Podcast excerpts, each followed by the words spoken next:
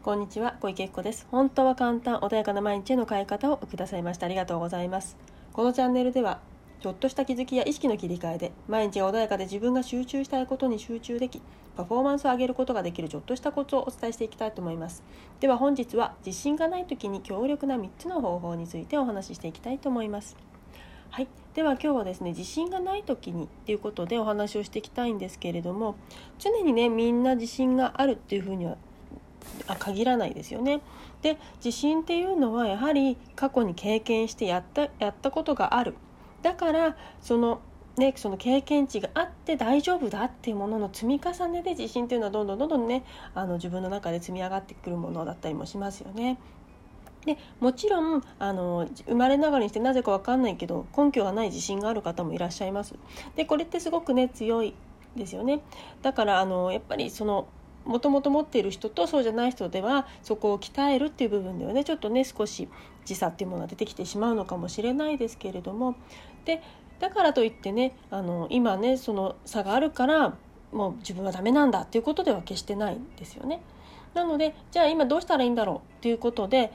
きっとね頑張っちゃってる人っていうのは自分でのどうにかしなきゃいけない。他の人よりも足りないからもっともっと自分は努力しなきゃいけないんだっていうふうにね思っている方もいらっしゃるかもしれないですよね。でこのねチャンネルではね以前も話したことありますけれども自信のない自分とかできない自分そんなね自分にあなんていうのその自分を認めるということを最優先にやること。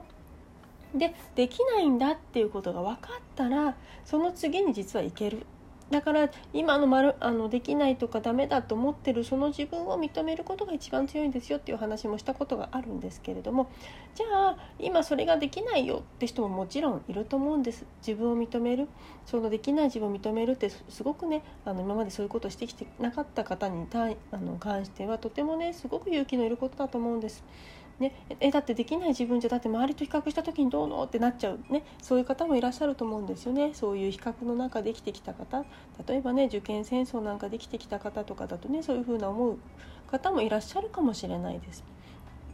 だけれどもできないからこそあじゃあこれができないからできるためにどうしようかっていうふうにね前に進むことはできるんですよね。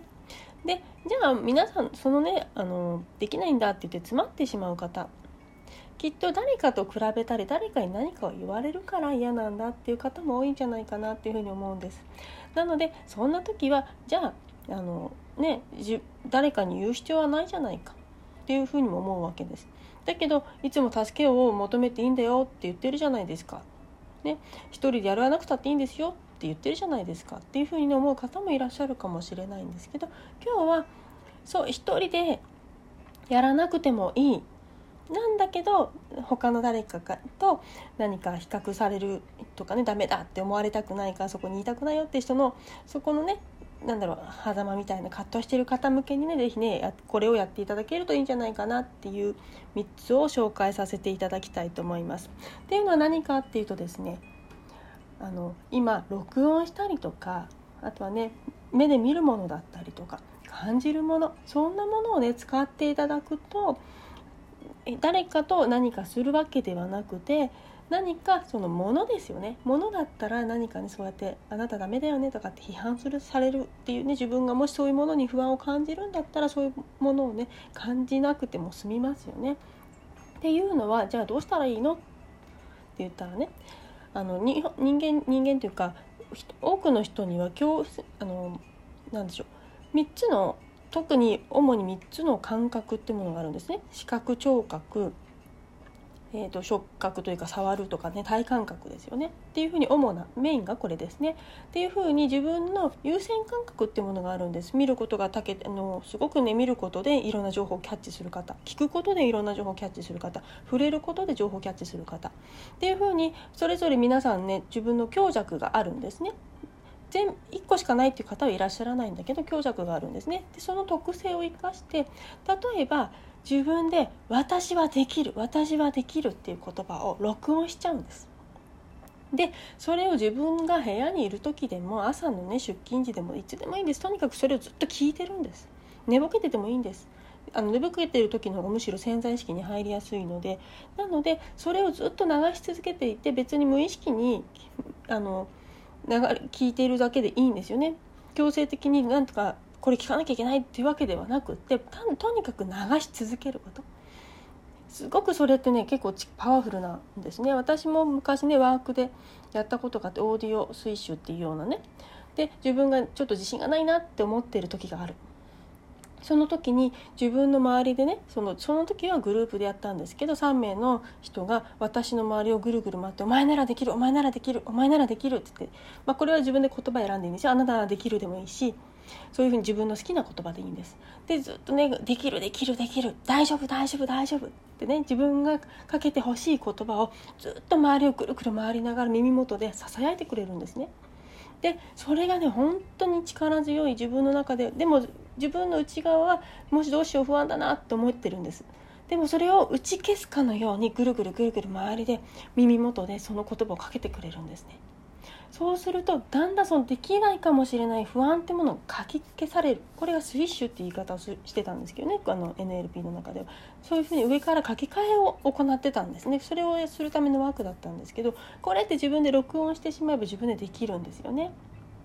なのであのまず1つ目はそういう耳がね強い方とか耳がねあの特別強くなくてもこれ結構協力的です。協力協力ですね。であと目で見える方っていうのは自分が勇気が与えられる映像をとにかくずっと流し続ける。で映像でガッツしているポーズの映像とか何かとにかく見えるもので大丈夫大丈夫。あの例えばね松岡修造修造さんのカレンダーみたいに「お前ならできる大丈夫だ」ってねそういうカレンダーがあってずっと毎日見る。自分が一番目にするとこにその言葉がある、ね、これをやるとやると自分の中で「あそうだ大丈夫だ」って。自分の中で不安があったらそれを見る。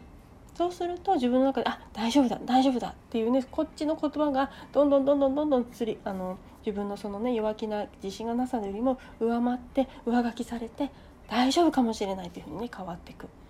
でまた今度はですね体感覚の方。過去に何かね自分が成功した何か体験のあるもの。例えば何かねこそういえばあのいうなんだろう。受験とかかあの受験でうまくいった時にそういえばカツ食べたなとか何かぬいぐるみとか何か鉛筆とか何か自分がねその時にやったと思えたもの。もしくはバッグとかね何か自分がシグナルになるもの。そういうものを常にあの、まあ、大きいとね困っちゃいますけどちっちゃい持ち運びできるものでそういうシグナル安価になるものがあったらそれを常に身につけておく。でそうだってあの時私はちゃんと大丈夫だったじゃないかうまくいったじゃないかでねその記憶を大丈夫な記憶を読み起こすものを常に持っておく。そうすることによって自分の中で大丈夫なんだよってね、あの声をかけてくれるのと同じように大丈夫なんだよってそのものが教えてくれる。体をか体を通してね教えてくれたりもするので是非ねあの自分一人でうまくやれないな自信ないなっていう方はそういうふうに何かものだったりとか映像聞こえるものねそういう録音したものとかそういうものを使って是非ねあの自分一人ではちょっと自信がないけどでも誰かに言うのは恥ずかしいなとか何かあるななんていうの自分の中でストップがかかっちゃうなっていう方は是非そういうものを使って自分のその弱気な部分をね書き換えていく。どうしても一人でやろうとするとねなかなかうまく進まないんだけれどもそういう方って大概何か自分でこうしようって言って頑張ろうとするんだけど物も使わなかったり書き続けようってもなかなか書き続けるのって難しいですよね。ただでも流し続けるとかだったらもっと自分がね書き書くみたいに動くわけじゃないからただ朝ポンって押してずっと流しとけばいいだけなのでリピートをしてずっとずっとずっと流しとけばいいだけなのでとっても簡単ですよね。映像もそうですよね。ただかけあのどこかに目につく場所にかけとけばいいだけなのでそういうふうにね自分でもっともっと簡単にねできる方法難しくしようとするから続かないのでどうやったら続くづくかなっていうのを考えた上でそういうね簡単なやり方を取り入れて自分のね自信っていうものを上書きしていっていただけるといいんじゃないかなっていうふうに思います。はい。では今日はねこれで終わりにしたいと思います。是非ね本当にね3月なりましたしまた改めて4月からねあの新たな自分っていうものをねステージを変えていきたいなっていう方もいらっしゃると思うので今のうちからこう準備をしてねあら自分の本当に生きたい望む人生を歩んでいただけたらいいなというふうに思います。はい、では今日はこれで終わりにしたいと思います。ありがとうございました。